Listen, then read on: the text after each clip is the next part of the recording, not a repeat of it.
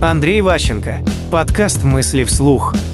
Оскорбление чувств подчиненного. Ваша задача, а, вызвав подчинение, закреплять его. То есть поощрять и наказывать.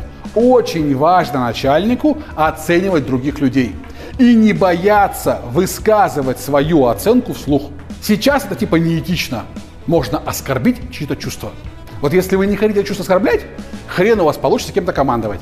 То есть нужно принимать боль того, что другим людям ваши приказы могут не понравиться. Как ваши дети бывает сопротивляются вам. Папа, я не буду этого делать. Э, я сильная, независимая личность. Так же делают сотрудники.